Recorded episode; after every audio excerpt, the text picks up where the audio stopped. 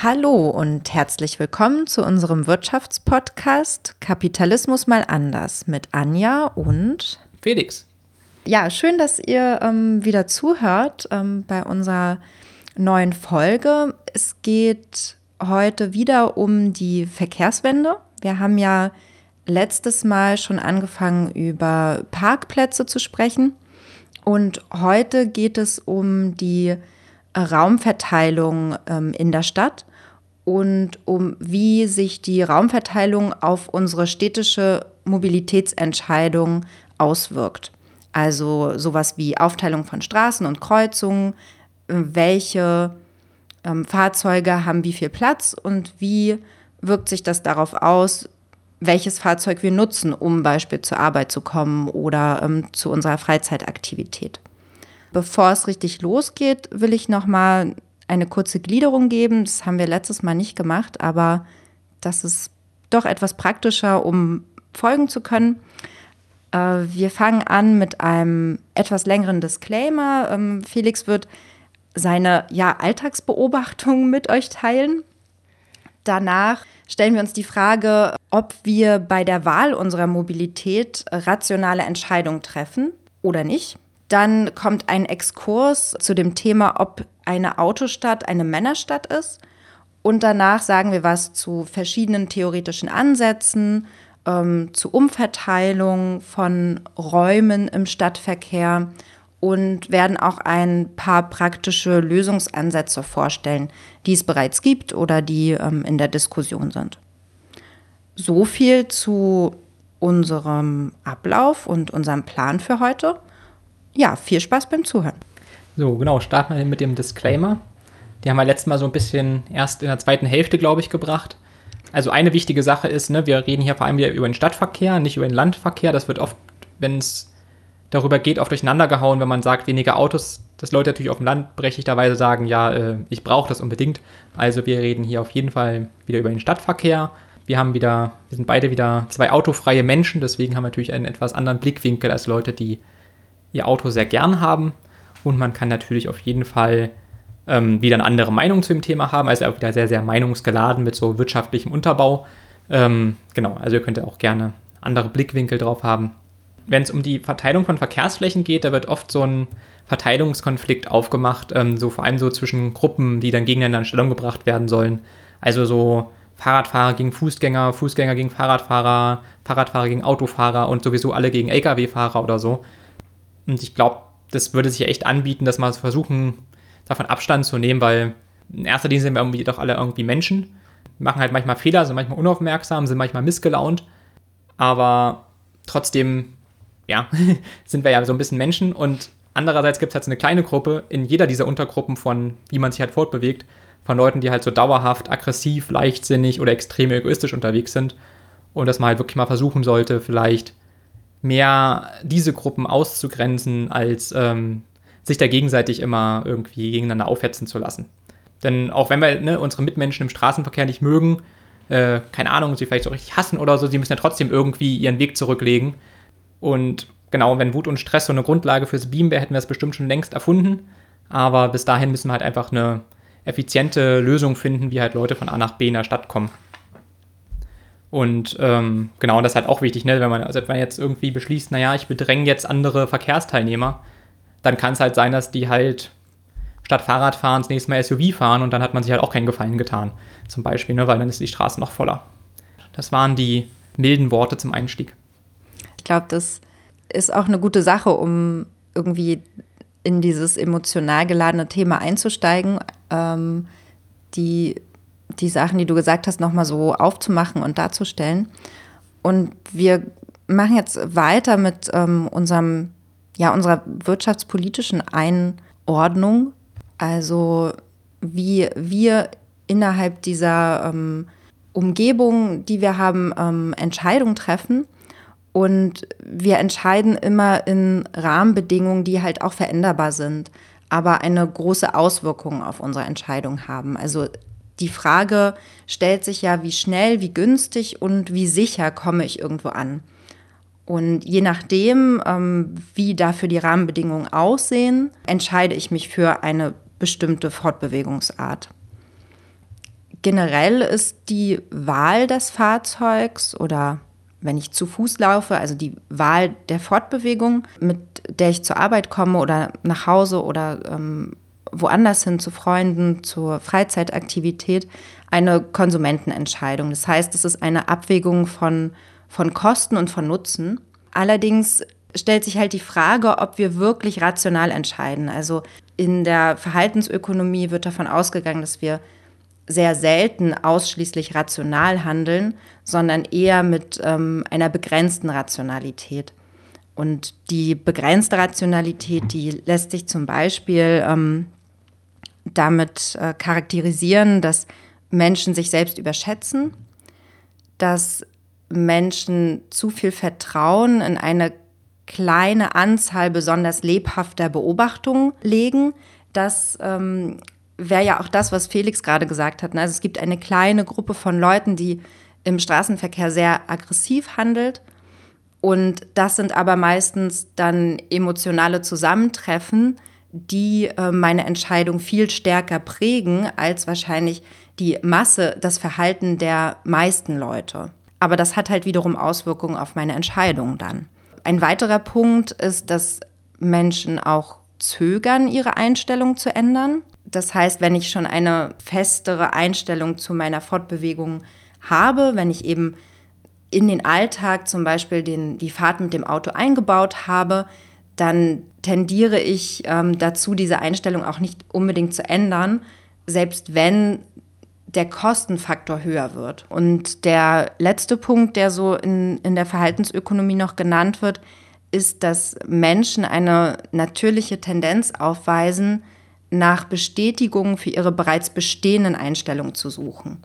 Also ich gucke halt selektiv darauf, wo ich ähm, meine Thesen oder meine Einstellungen unterstreichen kann, wo ich eben Argumente dafür finde und ähm, selektiere die Informationen oder die Situation dann auch dementsprechend. Und das hat natürlich Auswirkungen darauf, wie dann meine Mobilität in der Stadt aussieht. Und gerade und das, also ähm, deswegen auch das emotionale Thema, weil man, weil wir wollen ja auch niemanden sagen, du musst jetzt aber das und das machen oder das wäre das Richtige, weil hm, was ist jetzt das, das richtige Fortbewegungsmittel? Es ist halt ein, äh, wir reagieren sehr emotional und impulsiv auf ähm, solche Entscheidungen. Und gerade in Deutschland ist das Auto ja immer noch ein sehr wichtiges Statussymbol, aber auch generell ein, ja, ich habe schon das Gefühl, so eine Art unantastbares Eigentum, was man nutzt und was man eben auch zur Fortbewegung nutzen soll. Und äh, da ganz, ganz interessant, ich, ich war da mal bei einer Ausstellung im Haus der Geschichte hier in Bonn zum Thema Auto in Deutschland oder ich weiß nicht mehr genau, wie die hieß, aber die Deutschen und ihre Autos, so ähnlich. Und ich fand, ich habe selbst gemerkt, wie bei mir persönlich die, dieses, also kein wirkliches Gefühl zum Auto aufgekommen ist, also kein positives Gefühl oder ich habe, ich verbinde damit auch keine positiven Emotionen, aber was einfach daran liegt, dass ich das nie gebraucht habe oder auch ja nie so aufgewachsen bin. Aber viele, auch viele, die in dieser Ausstellung waren, haben halt ein extremes Gefühl von Freiheit durch das Auto, Gefühl von Stärke und ähm, von Unabhängigkeit. Und das sind natürlich Emotionen, die dann auch immer wieder mitspielen. So diese, ähm, diese verschiedenen Sachen. Und deshalb wäre es halt auch wichtig, ähm, gemeinsam über Maßnahmen zu diskutieren, die dort Veränderungen herbeirufen können, weil die, auch selbst die Politik traut sich ja nicht daran, ähm, anders über Autos zu sprechen. So, ja, das äh, einfach so ein paar Gedanken zu dem Thema und auch die Frage, wie setzen wir dann nun Anreize, um angenehmer und stressfreier uns in der Stadt fortzubewegen. Ja, also vor allem ist, glaube ich, auch wichtig, so diesen aufzuzeigen, wie lange es quasi schon normal ist. Ne? Weil als junge Person guckt man mal drauf und denkt sich mal so, warum soll ich denn Zustand X akzeptieren?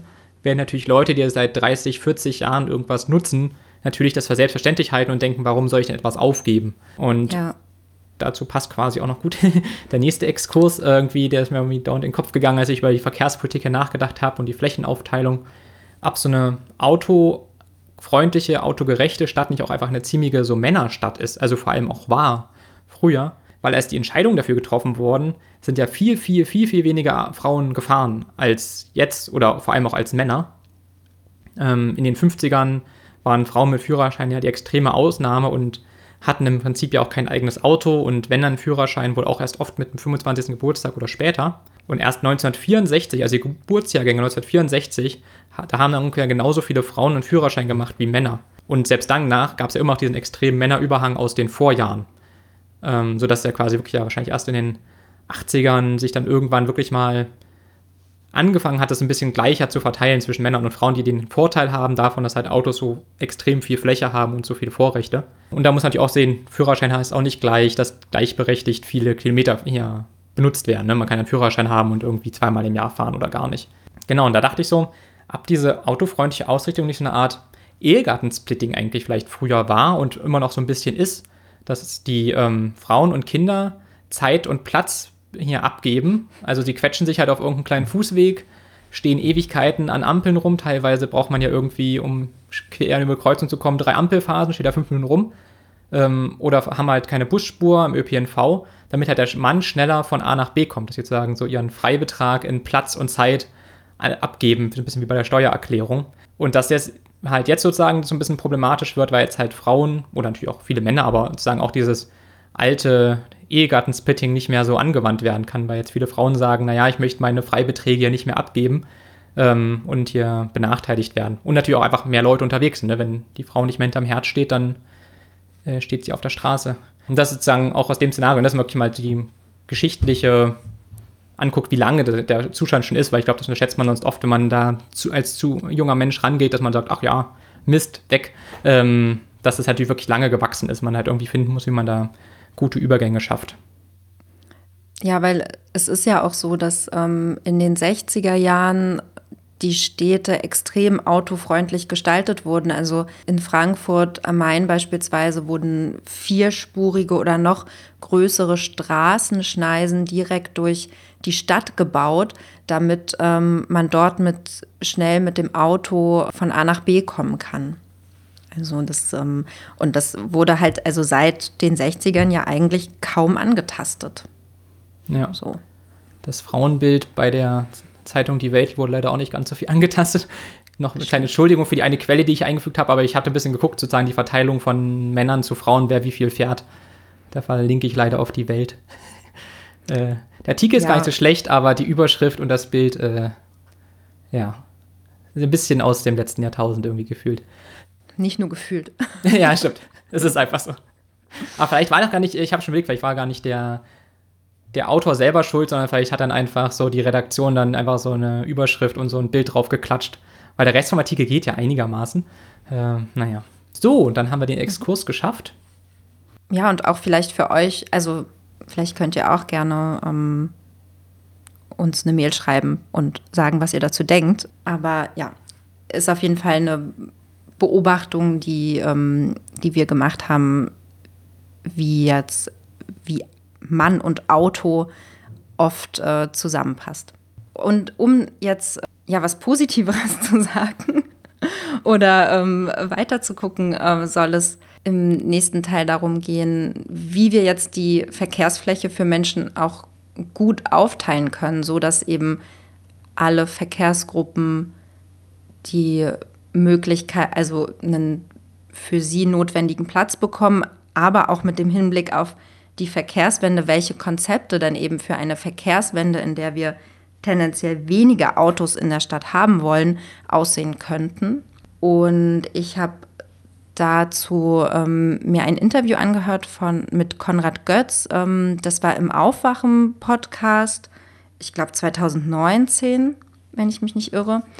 Und da wurde über, wurden über solche Konzepte gesprochen. Ähm, Konrad Götz ist ein Wissenschaftler am Institut für sozialökologische Forschung, Mobil Mobilität und urbane Räume. Und er sagt, äh, dass wir neue, ein neues Raumkonzept brauchen, um überhaupt eine Verkehrswende zu schaffen. Und was wir brauchen, sind große Räume, wo unterschiedliche Fortbewegungen gemeinsam stattfinden können und eben auch ausreichend Platz für Fußgängerinnen dort ist und um die sicher von A nach B zu bringen. Wir sollten es auch wagen, überall da, wo es möglich ist, dem Autoverkehr eine Spur wegzunehmen. Also eben das, was ich auch gerade gesagt habe, wenn eine vier- bis achtspurige Autostraße in, durch eine Stadt geht, können wir davon auf jeden Fall Spuren wegnehmen, um sie beispielsweise für Null-Emissionen-Fahrzeuge zu nutzen und dort eben auch nochmal einzuteilen ähm, zwischen den unterschiedlichen Geschwindigkeiten. Also ich habe dann meinetwegen eine Autospur, eine Spur ähm, für Fahrzeuge, Null-Emissionen-Fahrzeuge, die relativ schnell fahren, ähm, sei es E-Roller oder ähm, E-Fahrrad. Und dann haben wir noch eine Spur für ähm, langsamere Fahrradfahrerinnen und noch eine Spur für ähm, Fußgängerinnen, um die, um denen eben auch zu, zu ermöglichen, sicher von A nach B zu kommen und die zu schützen. Und um so etwas durchzukriegen oder so etwas umsetzen zu können, sagt er halt auch, braucht es, ähm, er nennt es ein Akzeptanzbeförderungskonzept. Also das heißt, ich brauche beispielsweise einen guten ÖPNV, um eben den Leuten die Entscheidung abzunehmen, dass sie nicht ihre, ihren Weg planen müssen. Also das ist ja immer das Problem, auch gerade beim ÖPNV, wenn ich planen muss, um 17.03 Uhr fährt mein Bus, äh, den muss ich schaffen, der nächste kommt erst eine Viertelstunde später und dann bin ich halt äh, sowieso schon zu spät dran. Also es muss halt einen ÖPNV geben mit einer schnellen Taktung, so dass ich nicht planen muss, wann ich welchen Zug, Bus oder U-Bahn nehmen muss.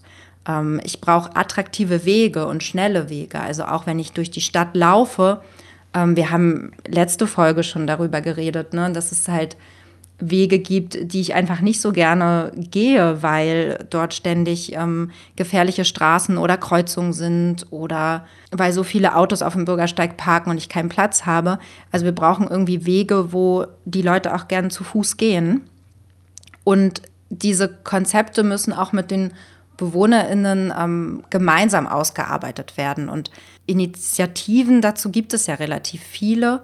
Ähm, es wäre halt sinnvoll, wenn die Kommunalpolitik mit den Initiativen eben auch zusammenarbeitet und gemeinsam schaut, okay, was ist umsetzbar, wo brauchen die Leute ähm, gut ausgebaute Fußgängerwege, wo ähm, brauchen sie ähm, sichere Kreuzungen und so weiter. Also dass, ähm, dass man da eben auch gemeinsam Konzepte findet. Ja, weil bisher ist halt relativ fest, ne? Also klar, es gibt jetzt hier Wandlungen ein bisschen, dass mal irgendwo ein Fahrradweg eingerichtet wird. Aber es ist jetzt nicht so wie normalerweise auf dem Markt, dass man sagt, naja, mehr Fußgänger, die schaffen Nachfrage nach Fußweg und dann gibt es mehr Fußweg oder viele Fahrradfahrer, die schaffen viel Nachfrage nach Fahrradwegen und dann gibt es mehr Fahrradwege. Das ist halt alles sehr, sehr starr im öffentlichen Raum. Ne? Man muss erstmal alles umbauen, umdeklarieren. Und dann hat man ja zusätzlich noch das Problem, wir haben, wie wir beim Parkplätzen letzte Folge hatten, natürlich auch so ein Kollektivgutproblem. Ne? Man kann halt einfach viel Platz auf so einer Straße beanspruchen, wenn man halt ein großes Auto hat. Ähm, weil es kostet einen halt nicht mehr, als wenn man jetzt ein extra kleines Auto hat. Ne? Nach dem Motto, na, ich keine Lust, hier 10 Kilometer Fahrrad zu fahren, aber hat wenigstens ein kleines Auto, gibt es halt auch keinen Anreiz für. Oder wenn man sagt, oh, ich steige jetzt vom Auto weg, gehe ich weg und mache hier, gehe in ÖPNV, gewinnt man halt auch nicht so viel, weil es halt so ein Kollektivgut ist, was dann andere Leute einfach wieder verbrauchen, sobald was frei ist. Allerdings muss man halt auch sehen, ne, so wenn man gerade so beim Wegwechseln vom Auto ist, oder auch vom Spuren wegnehmen. Wir hatten ja gerade das, das, Konzept von dem Interview gehört. Da wird ja auch oft aufgemacht, ja, die armen Autofahrer und wie soll man das vermitteln? Allerdings, ähm, wenn weniger Leute das Auto nutzen, weil es halt Alternativen gibt, gibt es natürlich auch weniger Autos. Ne? Das heißt, die Fläche wird kleiner, aber wenn die Leute umsteigen, gibt es ja auch hier deutlich mehr weniger Autos. Das haben dann ähm, Leute bei Twitter irgendwie Schrödingers Roadspace genannt, weil man im Prinzip Fläche wegnimmt aber trotzdem für die verbleibenden Autos anteilig mehr Fläche übrig bleibt, weil man halt einfach auf einen effizienteren Weg die anderen Leute von A nach B kommen. Und deswegen ist ja dieses, ah, die armen Autofahrer verlieren eine Spur halt oft auch gar nicht so richtig. Es stimmt zwar im ersten Moment, aber wenn halt Leute umsteigen, dann gibt es halt auch weniger Verkehr auf, der verbleibenden, auf den verbleibenden Autospuren. Und viele AutofahrerInnen, ähm, habe ich zumindest das Gefühl, sind ja auch gestresst davon, dass sie überhaupt das Auto nehmen müssen. Also ähm, ich glaube, wenn es viele Anreize für ein eine andere Mobilität gibt, würden auch viele umsteigen. Ne? Also es ist halt, also ich habe schon das Gefühl, zwischen Bonn und Köln pendeln viele auch mit Auto, die sagen, naja, eigentlich würde ich lieber mit äh, Zug fahren, aber es ist so unsicher und jetzt in Corona-Zeiten sowieso ähm, schwieriger. Also es ist ja auch so, dass nicht alle, die das Auto nehmen, total happy sind mit ihrem Auto. So. Genau, also ich glaube, es gibt ein paar, aber genau, ich glaube, die Leute, die gerne durch den Eben. Berufsverkehr fahren, sind schon recht wenige. Und oft ist es halt ne, so die am wenigsten schlimmste Option, die man halt wählt. Ähm, ja. Weil ich kenne das auch, wenn wir so familiär nach Brandenburg so fahren, aufs Land. Ja, Autofahren ist halt nicht so cool, kostet irgendwie auch Geld, aber bevor man sich in so einen extrem überfüllten Pendlerregio reinstopft, äh, denkt man doch, ach, leihen wir doch mal ein Auto aus. Ne? Ähm, und so können halt andere Leute sich das jeden Tag entscheiden im Stadtverkehr. So, naja, bevor ich jetzt hier die S-Bahn, die kommt eh wieder nicht. Oder vielleicht, sie fällt sogar ganz aus, ohne irgendeinen Ersatz plötzlich von einem Tag auf den anderen. Genau, dass man sich dann dafür entscheidet. Allerdings ist halt das Problem, dass wenn man sich halt guckt, okay, wie viel Menschen schaffen denn auf so einer Autospur in den verschiedenen Möglichkeiten, wie viel kommen die von A nach B? Und das ist halt das Auto halt schon mit am ineffizientesten. Also vor allem mit seinen Stoßzeiten, klar, wenn man halt nachts durch die Stadt rast, dann ist natürlich super, aber davon löst man ja das Verkehrsproblem nicht. Wir wollen ja wirklich halt, dass die Leute dann pünktlich im Büro ankommen oder nicht den ganzen Abend nach Hause brauchen. Da gibt es halt verschiedene Untersuchungen, die unterscheiden sich teilweise auch recht rabiat. Ähm, zum Beispiel irgendjemand Navigationsdaten auswertet, dann kommt man in Berlin wohl teilweise nicht mal 10 km/h im Durchschnitt zur Stoßzeit voran. Und das ist natürlich schon ein ziemlicher Wert so, ne? Also 10 km/h mit dem Fahrrad zu schaffen, ist jetzt nicht so die große Kunst und mit dem ÖPNV sowieso nicht, selbst wenn der Bus zwischendurch anhalten muss. Aber selbst außerhalb der Stoßzeiten sind wohl die Durchschnittsgeschwindigkeiten auch über die ganze Zeit verteilt halt auch eher so bei 30 km/h oft. Ne, obwohl man da teilweise Strecken gibt, wo man dezidiert schnell fahren darf auf Stadtautobahnen oder sowas. Genau, da werden manchmal so ein bisschen Zahlen rumgereicht. Bei Twitter muss man ein bisschen vorsichtig sein. Ähm, zum Beispiel eine über, wie langsam man auf der letzten Meile mit dem Auto ist. Klar, natürlich besonders langsam, irgendwie halt 16 km/h oder sowas. Genau, da muss man bloß mal ein bisschen aufpassen, weil im Tal rum Durchschnittsgeschwindigkeit in Leipzig äh, ja, 11 km/h, äh, 11 km/h, wo ich dachte, naja, vielleicht zum Berufsverkehr, aber nicht immer. Und dann klickt man so drauf, ach, die letzte Meile und dann sind die 11 km/h auch keine km/h, sondern Meilen. Aber trotzdem, wie man treten wendet, so dieses Gefühl, dass das Auto dann so ultra schnell einen von A nach B bringt, ist halt im Berufsverkehr oft, also nicht immer, klar, es wird Strecken geben, da geht das, aber für viele Leute halt eher eine Illusion. So, also, ja kann man froh sein, wenn man mit 30 km/h vorankommt. Das Problem ist natürlich, ne, wenn man jetzt sagen will, okay, wie viel effizienter sind denn andere Verkehrsformen als das Auto, hängt natürlich ziemlich doll davon ab, wie hoch denn die, Durchschnittsgeschwindigkeit ist. Also, ähm, so irgendwie etwas linke, linksgrüne NGO aus Amerika zum Beispiel irgendwie so ein schönes Twitter-Gift zusammengebaut, ähm, dass halt ungefähr so viermal mehr Fahrradfahrer auf einer Fahrspur von A nach B kommen in der Berufszeit oder fünfmal mehr Fußgänger oder 15 mal mehr Leute im ÖPNV. Ähm, klar kann man jetzt sagen, glaube ich nicht, meine Empirie, meine Tagesempirie ist eine andere, aber dass die Autos halt echt wenig sind, also, also einfach viel Lärm um nichts so ein bisschen machen, weil halt nur wenig Leute irgendwie über eine Ampelphase rüberkommen, sehen ja doch relativ viele Leute im Alltag. Also wir hatten das zum Beispiel auch mal in Leipzig, ähm, da war ein Fahrradweg gesperrt und da wurde man dann mit einer Ampel hinter die Autos auf dieselbe Spur geleitet. Und dann, wenn man mal sieht, wie sich Fahrradfahrer, die an einer roten Ampel warten, wie viele auf so einer Fläche von einem Auto hinpassen und dann auch anfahren und über eine Kreuzung kommen, äh, ist das halt schon deutlich effizienter. Also ähm, selbst ab, wo die Fahrradfahrer erst ganz am Ende sich anstellen durften. Oder bei so einer Fahrraddemo, ne, wenn sich da mal was staut und wenn sich das wieder auflöst, wenn man es vergleicht, was jetzt wäre, wenn da 2000 Leute mit dem Auto anfahren würden. Das ist halt einfach viel, viel effizienter, wenn es eng wird. Und dazu kann man halt auch noch ein bisschen im Blick behalten, dass zwei Drittel der Autofahrten kürzer als 10 Kilometer sind. Also das ist jetzt nicht unbedingt was, wo man halt so ein riesen Auto braucht, mit dem man bis nach Spanien fahren könnte oder so. Also tut es wahrscheinlich, wenn dann ein sehr, sehr kleines Stadtauto oder halt Fahrrad, Fuß, ÖPNV. Also, dass man halt auch so ein bisschen weiß, okay, viele Strecken sind halt sehr kurz. Und dann brauchen wir auch keine Reichweitenangst haben, weil man kann notfalls alles laufen. Das ist ja mal mit den Elektroautos. Alle Leute um Angst haben, stecken zu bleiben, aber auf ihren Alltagsstrecken ist das wahrscheinlich dann eher unwahrscheinlich. Für den Einzelnen lohnt es sich nicht umzusteigen von Auto auf ähm, Fahrrad, aber wenn es natürlich schafft, das politisch umzusetzen, dass halt viele Leute umsteigen, kommen halt Leute einfach schneller von A nach B und staunen sich weniger und dann haben halt alle was von. Wo wir wieder bei der begrenzten Rationalität sind. Ne? Wenn, also wenn ich das alleine für mich entscheide, sehe ich das große Ganze oft nicht.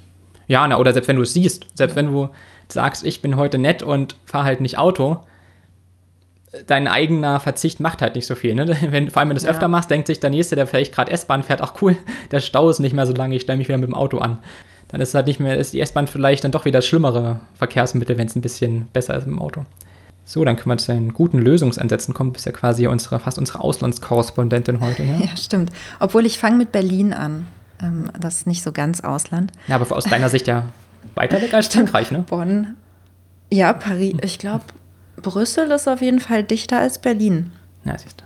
Ähm, von Bonn aus, ja.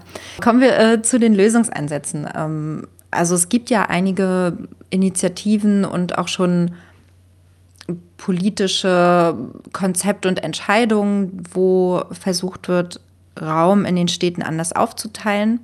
In Berlin gibt es beispielsweise die Initiative Volksentscheid Berlin autofrei, die relativ radikal ähm, den gesamten inneren S-Bahn-Ring, also alles, was innerhalb des, ähm, der Ringbahn liegt, autofrei machen will und dort wirklich keine Autos mehr zulassen möchte, also den Autoverkehr extrem reduzieren. Das ist natürlich immer so ein bisschen schwierig, wenn man sagt, okay, ich will jetzt irgendwie alles verbieten. Also was heißt alles verbieten, aber ich will jetzt alle Autos verbieten.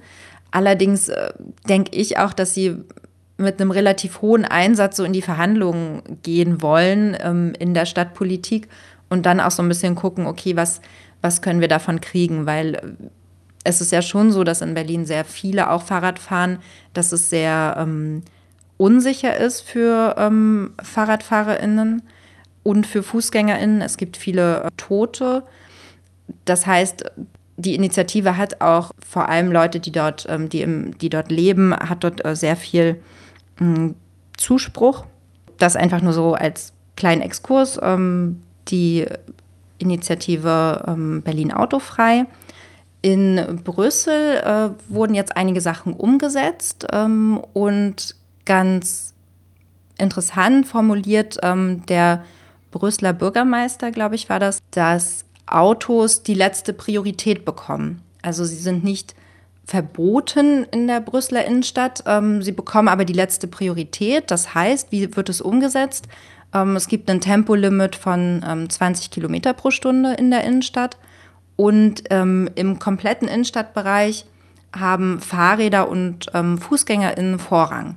Also es gibt so ockerfarbene oder rot äh, gefärbte Fahrradwege in beide Richtungen auf allen Straßen. In Paris äh, wird da von der wiedergewählten ähm, Bürgermeisterin Hidalgo, glaube ich, heißt sie, auch viel angestoßen. Also sie will ähm, bis 2024 jede Straße ähm, einen Radweg geben, plus geschützte Radwege auf den Brücken realisieren. Und ich weiß nicht, wer schon mal in Paris war, das ist ein ziemliches Autochaos dort, vor allem in der Innenstadt. Also das finde ich schon sehr, sehr sportlich, das umzusetzen, aber auch sehr wichtig. Also einige Sachen wurden, glaube ich, in die Richtung auch schon umgesetzt, einige Fahrradwege. Und das Problem war aber auch die Akzeptanz. Also es gab viele Autos, die dann einfach auf diese Fahrradwege gefahren sind, weil ja, sie haben es ja immer gemacht und was dann auch extrem gefährlich wurde in bestimmten Situationen. Also es gibt da so ein paar ähm, YouTube-Videos auch zu, wo die Autos einfach in die falsche Richtung auf dem Fahrradweg fahren, weil vorher ging das ja. Mhm. Generell ähm, soll Paris so eine Stadt der 15 Minuten werden. Das heißt, dass alle Bewohnerinnen ähm, innerhalb von 15 Minuten alles für ihren Alltag ohne Auto erreichen können sollen. So, also so ein Konzept der ähm, segmentierten Stadt. Was jetzt gerade geplant ist, dass wirklich die größten Verkehrswege für Kraftfahrzeuge gesperrt werden sollen, dass eben viele Freiflächen, die dadurch entstehen, umgestaltet werden sollen. Also es werden ca. 60.000 Parkplätze verschwinden. Das ist zumindest geplant. Und dafür sollen Grünflächen, Spielplätze oder Gärten entstehen. Auch E-Autos ähm, sind nicht, sollen aus der Stadt rau, drau, also außerhalb der Stadt bleiben, wie auch immer man es nennen will, aber eben nicht die haben die gleiche Kategorie wie ähm, die Verbrennerautos. So. Das Problem, was so ein bisschen dabei entsteht, weil an sich hörte sich das ja aus einer ähm, Stadtkind, äh, ein, aus der Sicht eines autofreien Stadtkindes hört sich das toll an. Aber was ist, ähm, was ist das Problem, gerade in Paris, dass die Außenbezirke nicht mitgedacht werden? Und ähm, die Außenbezirke von Paris sind sowieso schon ausgegrenzt. Also zum einen, ähm, weil innerhalb der Stadt die Mieten so hoch sind. Das heißt, die Le einige Leute müssen immer weiter in die Außenbezirke ziehen. Und die Anbindungen aus den Banlieues sind ähm, extrem schlecht in die Innenstadt. Also sie sind, sind nicht richtig an den ÖPNV angegliedert. Viele müssen halt einfach pendeln, weil sie in der Stadt arbeiten, es sich aber nicht leisten können, in der Stadt zu, äh, in der Stadt zu wohnen. Das heißt, was passiert mit den Leuten? Wie sollen die das umsetzen? So. Und ähm, im Moment ist es wohl noch so, dass äh, 60 Prozent in Paris das Auto nutzen. Und ja, da ist halt die Frage, wie, wie geht man eben dann mit, mit solchen Strukturen um und was kann eben auch, was bewirkt man dadurch? Das wäre zu Paris. Mache ich mal meine Auslandskorrespondenz weiter. Hm, einmal um die Welt. genau. Wenn es sonst nicht mehr geht. Europa, die, die Welt würde ich, würd ich jetzt äh, sagen. Wir bleiben immer noch in Europa und gehen jetzt mehr in den Norden, wo die Ausgangssituation halt eine ganz, ganz andere auch ist, nämlich in Helsinki. Dort ist es im Moment so, dass ähm, 75 Prozent aller Strecken mit öffentlichen Verkehrsmitteln, mit Fahrrad oder zu Fuß zurückgelegt werden. Und ähm, in Helsinki wurde bereits, ich weiß jetzt gar nicht mehr, ich glaube in den 70ern mit einer Verkehrswende angefangen. Also bereits in den 70ern hat man sich in Helsinki überlegt, okay, wir wollen nicht so viele Autos in der Innenstadt haben. Wie machen wir das denn? Und ähm, ich finde auch gerade den wenn man so den Vergleich sieht, ich meine, wir haben 40, 50 Jahre hängen wir hinterher, wenn wir uns jetzt darüber Gedanken machen. Ähm, das ist schon ziemlich krass. Ja, aber auf jeden Fall waren sie damit auch sehr erfolgreich und sie haben auch jetzt, ich glaube, im letzten oder vorletzten Jahr gab es keine Verkehrstoten von Fußgängerinnen oder Fahrradfahrerinnen in der, in, also in der im Stadtgebiet Helsinki. Und das ist zu einem dem geschuldet, dass es eine sehr krasse Geschwindigkeitsbegrenzung gibt innerhalb der Innenstadt und sie sich auch ein Konzept überlegen, wie sie mit gefährlichen Kreuzungen umgehen. Also das ist eben A, die Geschwindigkeitsbegrenzung, aber B, ändern sie auch die Form und der Struktur, Form, also die Form und die Struktur der Straßen so, dass man, wenn man mit dem Auto unterwegs ist, sieht, dass man langsamer fahren muss. Also dass es halt keine große, dicke Straße ist, wo ich dazu geleitet werde, schnell zu fahren, sondern die ähm, Straßen werden, die Fahrspuren werden verengt, wenn sie sich einer Kreuzung nähern. Es gibt mehr Fußgängerüberwege, die eingerichtet werden. Die Bürgersteige werden an Kreuzungen erweitert und somit gibt dann die Straßenstruktur auch vor, ähm, wie man sich als Autofahrerin verhält. Das fand ich vom Konzept her auch ganz spannend und äh, damit sich auch eher an, an das Tempolimit gehalten wird.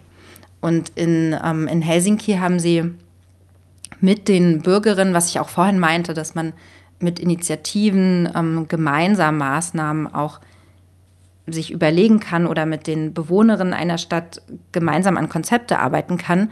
In Helsinki haben sie solche Fragebögen verteilt, wo die Leute aufschreiben konnten, welche Kreuzungen oder Überwege oder Straßen sie als gefährlich wahrnehmen. Und die wurden dann ähm, an die ähm, Regierung geschickt, also an, die, an den Stadtrat oder die Stadtregierung.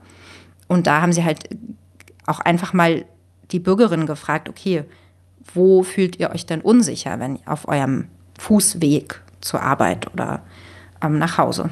Also finde ich eigentlich eine ganz, ganz sinnvolle Sache. Das, ja, das war so der, der Blick mal in umliegende, umliegende Länder hier in Europa zu dem Thema. Ja, dann haben wir ja noch irgendwas von Andi Scheuer auf der Liste, aber das Das wird ja sowieso wieder nichts, was der erzählt. Ja, und ich habe mir das aufgeschrieben, aber irgendwie, wenn ich jetzt was zu Paris und Helsinki gesagt habe, irgendwie kann das da nicht so ganz mithalten. Ja, und dann ist es also, auch noch von ihm, ne? Ja. genau. Ja, also ich glaube, dass das größte Problem daran ist, dass ähm, es soll zwar mehr Geld für eine bessere Radinfrastruktur ausgegeben werden, also mehr Fahrradwege, was ja an sich erstmal nicht schlecht ist, aber es ähm, gibt gar keine Umsetzung, wo irgendwie Anreize geschaffen werden, dass Leute weniger Auto fahren. Also es gibt keine Überlegung zu einem Tempo, Tempolimit in Innenstädten oder irgendwas, was eben die Attraktivität des Autos senken könnte, weil da würde Herr Scheuer sich, glaube ich, auch nicht rantrauen. Ja, ja. ja ich, ich, muss mich immer echt bemühen, überhaupt noch zu lesen, was er so fordert, weil kommt eh nichts bei raus.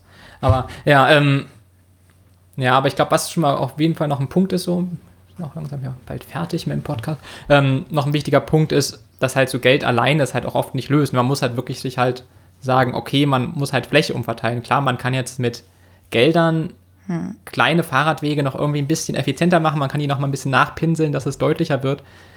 Aber im Endeffekt muss man halt an die Verkehrsflächen ran, man muss an die Ampelschaltung, an die Vorfahrtsregeln halt ran. So und ähm, das ist ja jetzt auch nicht, was irgendwas unbedingt doll viel Geld kostet. Also wäre natürlich cooler, wenn man da auch noch ein bisschen die Straßen umformt, aber einfach nur zu sagen, na, wir geben jetzt ein bisschen Geld aus, löst es halt oft nicht. Am Ende noch äh, noch ein kleines Herzensthema von mir, weil ich ja fast nur noch laufe.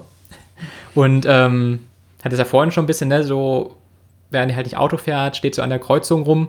Und da wäre es halt echt gut, weil ich rede red immer so viel über Fahrradfahrer. Wenn man auch echt sich mal so die Vorfahrtsrechte von Fußgängern mal noch sonst anschaut. Weil so, ich gucke auch manchmal so jetzt inzwischen so eine Fahrschulvideos, weil ich überlege, hm, hast du irgendwann Führerschein? Da ist immer so, ja, wenn du abbiegst, dann musst du mal nach links und rechts, bevor du irgendwo reinfährst, gucken. Aber du musst zwar nach Kindern gucken, aber eigentlich hat das Auto fast immer Vorfahrt. Ich mache auch so einen Link mit rein, wo man sich auch mal die Vorfahrtsregeln angucken kann. Das ist echt, wenn ein Auto nicht gerade zu einen reinbiegt auf die Straße, dann muss, kann man eigentlich fast immer warten. Also auch wenn man eine Hauptstraße runterläuft, muss man im Prinzip immer warten, wenn Leute aus den Nebenstraßen da einbiegen wollen. Und das ist halt echt eine krasse Verzögerung. Also wenn man da wirklich sich versucht, verkehrskonform zu verhalten, kann es ja sein, dass du manchmal einfach nicht mehr wegkommst, weil wenn da Ewigkeiten jemand steht, der da einbiegen will, und du musst ihn eigentlich vorlassen, äh, ja, ist das nicht schön. Mhm. Oder halt äh, so bei Zebrastreifen, dass du halt theoretisch musst du das Auto dich vorlassen, was aus dem Zebrastreifen rausfährt, aber da guckt da keiner hin. heißt, du hast ein Recht, aber wirst dann trotzdem wieder platt gefahren. Ähm, ja. Ja, und wir, wir bringen ja auch schon den Kindern bei, auf jeden Fall zu warten am Zebrastreifen und erstmal zu gucken, ob das Auto auch wirklich hält. So. Also es ist halt irgendwie schon so drin, dass Autos ja wahrscheinlich fahren. Naja. Und das ist halt, genau, das A, das, obwohl du da stehst, ne, eigentlich laut Regel, muss der Autofahrer gucken, ab vielleicht da jemand sein könnte, der da rüber will. Nicht mal jemand, der schon direkt da steht. Mhm. Und das ist eigentlich auch eine, ich habe letztens mal nachgeguckt, das ist ungefähr so wie bei Rote wie Ampel fahren. Also, wenn man halt in der ersten Sekunde bei Rote Ampel fährt, es gibt einen Punkt, es gibt Strafe, aber gefühlt wird das echt selten kontrolliert. Also ich glaube, so Kontrollen sind halt oft an Blitzerstellen, wo es sich lohnt. Irgendwie, ne, das zugewachsene 50er-Schild, da macht man einen Blitzer hin. Aber mal sowas wie Zebrastreifen durchgerast, äh, und dass man halt wirklich vielleicht da als Reform mal sagt, ähm, entweder wie wir es in Brüssel hatten, dass man einfach gleich sagt, in diesem Bereich hat das Auto einfach nie Vorfahrt an der Kreuzung, muss halt immer Fahrradfahrer, Fußgänger abwarten. Und dass man vielleicht an Hauptstraßen dann einfach macht, wie man es vielleicht auch logisch denken würde, dass der Fußgänger halt auch einfach die Hauptstraßen Privilegien hat. Und die Leute aus der Nebenstraße halt einfach mal warten müssen. Man dann nicht quasi nach dem Motto gehen kann, ja, irgendwann wirst du schon rüberkommen. Und dass man halt auch bei Ampelzeiten mal guckt, dass Fußgänger vernünftig über Kreuzungen rüberkommen. Ich glaube, war das Aberdeen? Aberdeen war es auch ziemlich cool. Da war es dann, dass einfach alle Autoampeln rot waren an der Kreuzung ab und zu und dann konnten Fußgänger auch einfach kreuzen quer über eine Kreuzung rüber. Was die Sache auch ziemlich beschleunigt. Und dass man halt so ähm, sich halt einfach sowas anguckt. Mit Fahrrädern ging das ja auch, ne? wenn die dann einigermaßen langsam fahren, können die sich ja auch mit durchschlängeln auf einem riesen Kreuzungsbereich. Äh, und da ist ja nicht, dass du als Fußgänger nur von einer Ecke zur anderen willst, irgendwie fünf Minuten rumstehst. Und dass man da halt vielleicht wirklich auch mal guckt, dass man das auch wirklich ahndet, weil klar in Helsinki hast du jetzt auch vorgeschlagen, dass die halt auch viel baulich machen. Aber ich glaube, ganz viel würde Deutschland einfach mal bringen, wenn es auch mal geahndet werden würde. Dass halt, wenn ein Fahrradweg, wenn man da sich hinstellt oder wenn man da drüber fährt, wenn man einen Zebrastreifen missachtet, dass das halt auch mal kontrolliert wird. Weil an der roten Ampel geht ja auch nicht jedes Mal eine Schranke runter und trotzdem halten die Autos da an, weil da halt ein Fehlverhalten Folgen hat. Ähm, und ich glaube, ich könnte mir echt vorstellen, dass man auch ohne viel baulichen Aufwand mit ein bisschen mehr Rechtstreue, so ein bisschen Law and Order, äh, glaube ich, auch viel machen könnte. Ja. So, dann haben wir unser halbe Stundenziel ein wenig gesprengt. Ja, ich glaube, es ist noch in Ordnung. Und wir haben ja jetzt als äh, Fazit kleine Schritte, äh, bevor die großen kommen. so. Und und, zur Veränderung, genau. Ja, Mut zur Veränderung auf jeden Fall auch. Und es geht mit einem ähnlichen Thema dann bald auch weiter, nämlich ähm, wir bleiben in dieser Kosten-Nutzen-Abwägung und wollen uns halt nochmal genauer die, die äh, gesellschaftlichen Kosten ähm, eines Autos anschauen, aber dazu dann später was. Ja, und die anderen auch noch. Also ich habe Fußgänger und Fahrräder gibt es auch. Ah ja. Alle genau. dabei. Haben noch was vor. Ja. Dann bis zum Dann nächsten Mal. Bis zum nächsten Mal. Tschüss.